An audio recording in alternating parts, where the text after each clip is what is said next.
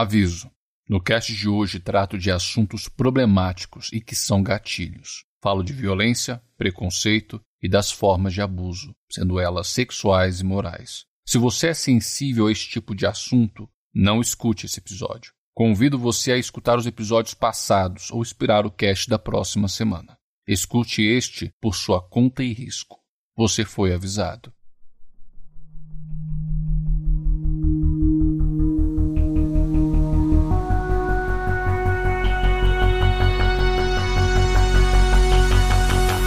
Seja bem-vindo ao Dados no Porão. Meu nome é Diego Mezencio e meu sonho de consumo é conseguir erguer uma espada que é o dobro do meu tamanho. Você não pode entrar na casa de Deus. Deus não está aqui. Isso é uma caixa vazia. Já joga os dados da mesa, pega um pedaço de pizza e enche teu copo. Hoje vamos falar sobre aquela fantasia que lida com o que é de pior no ser humano. Esse é o episódio 22. Dark Fantasy não é para qualquer um.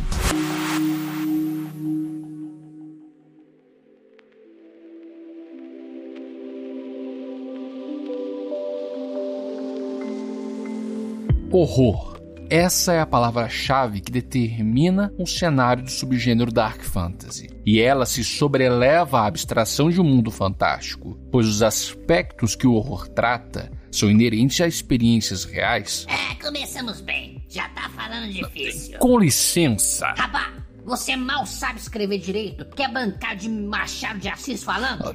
Fala simples, pô. Tá bom. O horror é associado à reação física de repulsa, nojo, aflição e ao sentimento de medo ou desconforto mental no testemunho de determinadas circunstâncias. Freud tem a visão de que as reações e sentimentos do horror são atrelados ao pensamento de onipotência e à projeção de uma consequência indesejada. Eu não vou muito me demorar nisso. O que eu pretendo apresentar é Dark Fantasy usa do horror para aproximar os limites do imaginário e a realidade. E a realidade, meus bacanas, como bem sabemos, é cruel. É só ligar a TV aberta no horário da tarde. Coloca lá nos noticiários da Record, da Band, à noite na Globo mesmo. Imagens do comandante Jamilton. O destrato da saúde pública. Uma garota apedrejada por ter uma religião diferente. Um rapaz, ou até mesmo uma garota também, apanham por conta de sua sexualidade aos assassinatos, mulheres mortas por ex-parceiros ou indivíduos executados pelo tribunal do crime, crianças sofrendo as diversas formas de abuso por seus familiares. Já teve casos de estupro e outras que foram torturadas e mortas. É real, e isso acontece com uma frequência assustadora. Quando eu era acadêmico, eu fiz estágio na Defensoria Pública de Minas. Eu fiquei muito tempo na criminal. Eu vi muita coisa horrorosa que eu nunca imaginei que um ser humano seria capaz de fazer, porque eu não sou capaz de fazer o que fizeram. Não vale a pena eu colocar em detalhes o que eu vi, porque faziam parte do meu estágio e com isso não quero ter problema depois para mim, sabe? É uma dor de cabeça desnecessária. Não, tudo bem, a gente entende. Ah, agora fala aí sobre Dark Fantasy. Ah, sim, eu já estava perdendo o fio da meada. Muitas obras, sendo literárias ou cinematográficas, exploram esse campo torpe. E apesar das atrocidades que o Dark Fantasy retrata da realidade, há quem goste desse aspecto decadente, imoral que esse subgênero fantástico possui. Ah, mas por quê? Como alguém pode gostar de termos tão enfadonhos? As almas dela estão perdidas. Eu não faço ideia. Eu disse, as almas delas estão perdidas. Eu não sou psicanalista, então eu não tenho gabarito para explicar de forma técnica o porquê de algumas pessoas têm fascínio pelo horror e de que gostam de consumir esse subgênero de fantasia. É coisa de gente doida mesmo. Eu vou soar contraditório agora. Eu gosto. E eu posso tentar explicar, passar a minha perspectiva É, disso. daqui. O que me faz procurar esse tipo de literatura e até mesmo RPGs é o estado contemplativo que o impacto me causa sobre determinada questão. Me provoca pensar e acaba se tornando uma experiência enriquecedora.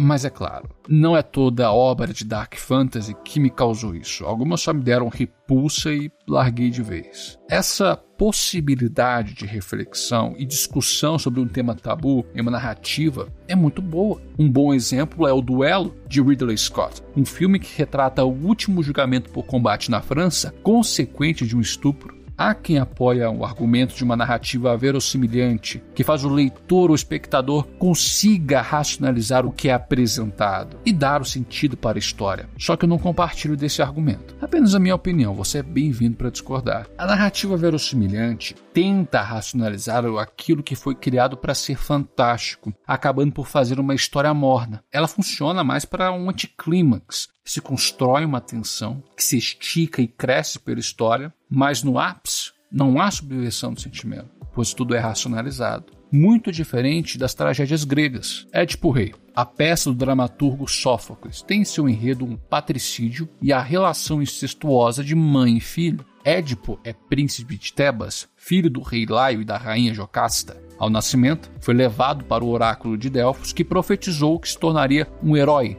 mas após matar o pai e depois desposaria a própria mãe. Então Édipo, ainda bebê, é deixado para ser devorado pelos lobos. Resumindo o desfecho. O bebê é encontrado, adotado pelo rei de Corintos, cresce, toma a cidade de Tebas, mata o pai, desposa a mãe e depois, quando Édipo descobre que é o filho da mulher com quem se deitou, arranca os próprios olhos. É, acredito que não tenho que se falar sobre verossimilhança. É totalmente catártico, apenas drama em sua forma mais crua. E o drama, a tragédia, abraça o tabu para causar impacto Assim como no teatro, cinema e a literatura, o impacto no RPG deve seguir uma construção narrativa para poder provocar a reflexão. Estou dizendo isso já pressupondo que a mesa toda concordou em jogar uma campanha ou uma sessão que aborde temas pesados. Se o impacto não vem com sentido construído, então é algo vazio, já beirando babaquismo mesmo. A Rai, do canal Farol do Leucórnio, fez três vídeos falando sobre tabu, e no primeiro deles ela trata justamente da necessidade da construção, de um cuidado para poder tratar do assunto.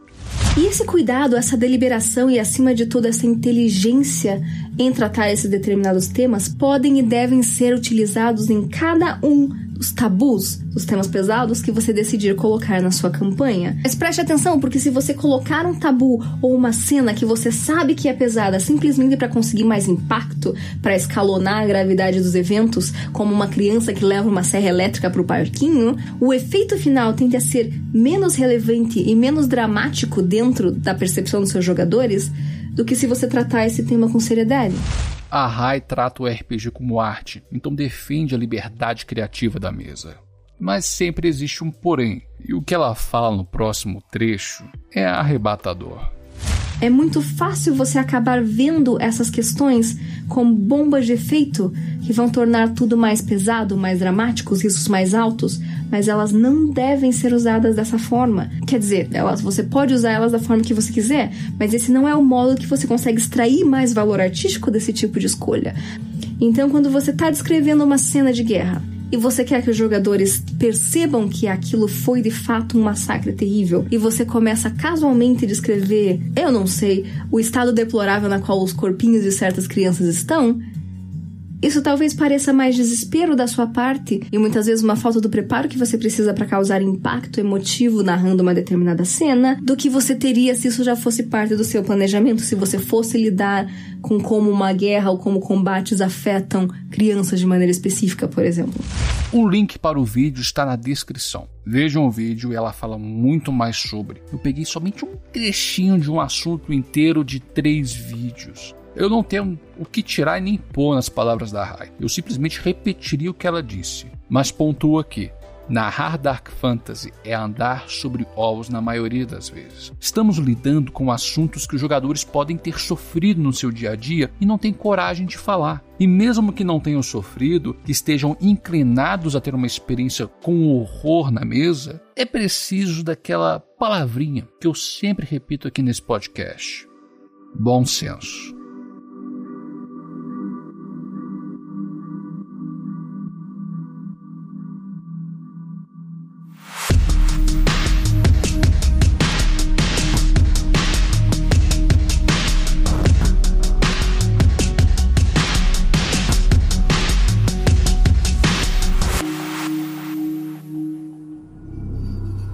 Nós podemos nos inspirar em obras de dark fantasy muito boas e que não se limitam por filmes e livros. Existe uma geração inteira que conhece a frase: O que é o homem, se não uma miserável pilha de segredos? What is a man? A miserable little pile of secrets. Castlevania, a Sinfonia da Noite. Tá no meu top 10 de melhores jogos que tive o prazer de jogar. Nesse mesmo trecho, Drácula diz para Richard Belmont: Não foi pela minha mão que mais uma vez foi me dado a carne. Fui chamado por humanos que desejaram me pagar tributo.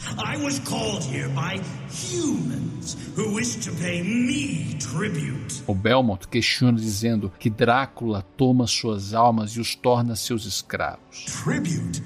You steal men's souls and make them your slaves. E Drácula retruca. Talvez o mesmo pode ser dito de todas as religiões. Isso é uma mera provocação sobre fanatismo religioso, que até hoje pessoas sofrem com isso, não é?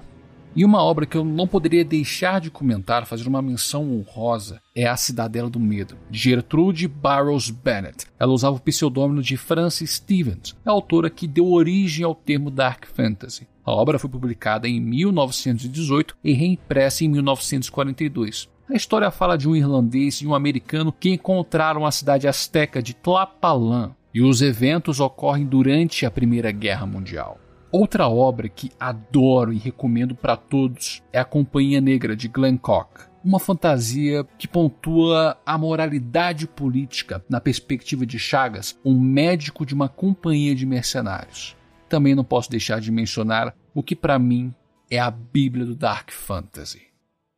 Berserk.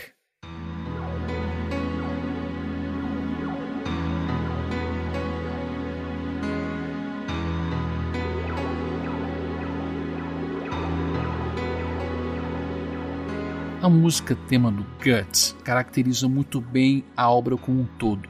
É melancólico, sem esperança, mas bonito. Alguns podem muito bem ser atraídos pela estética do anime de 97 ou do mangá. A violência gráfica ao seu extremo, isso chama muita atenção, mas a história é uma coisa de outro mundo. Os primeiros arcos, que seriam o Espadachim Negro e a Era de Ouro, apresentam todos os personagens e a tragédia que aniquilou o bando do Falcão. Guts só conheceu a violência. Foi achado por um bando de mercenários, um bebê quase morto ao pé de uma árvore com corpos enforcados, havia nascido de uma mulher morta, e Griffiths, um rapaz predestinado à grandeza, que sacrificou todos que amava, o seu bando, para se tornar o quinto membro da mão de Deus. Mas foi o arco da convicção que mexeu muito comigo.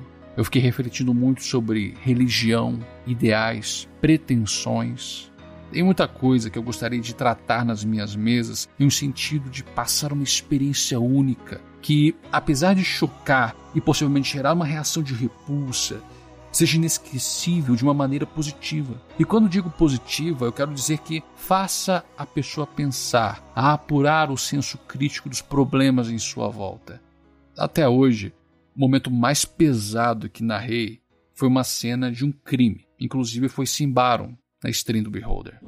Subindo as escadarias até o escritório do mestre Vernon, um cheiro nauseabundo atinge vocês. Nossa, cobriu o rosto e o credo. Verna! Verna!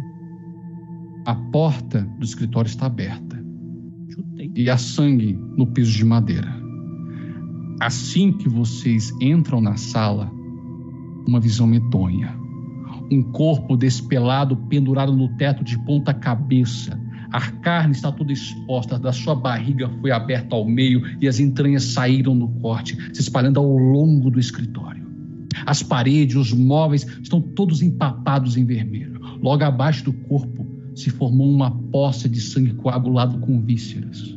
Pegadas de sangue são visíveis. Essas pegadas levam para a janela aberta que fica atrás da mesa do mestre Verna.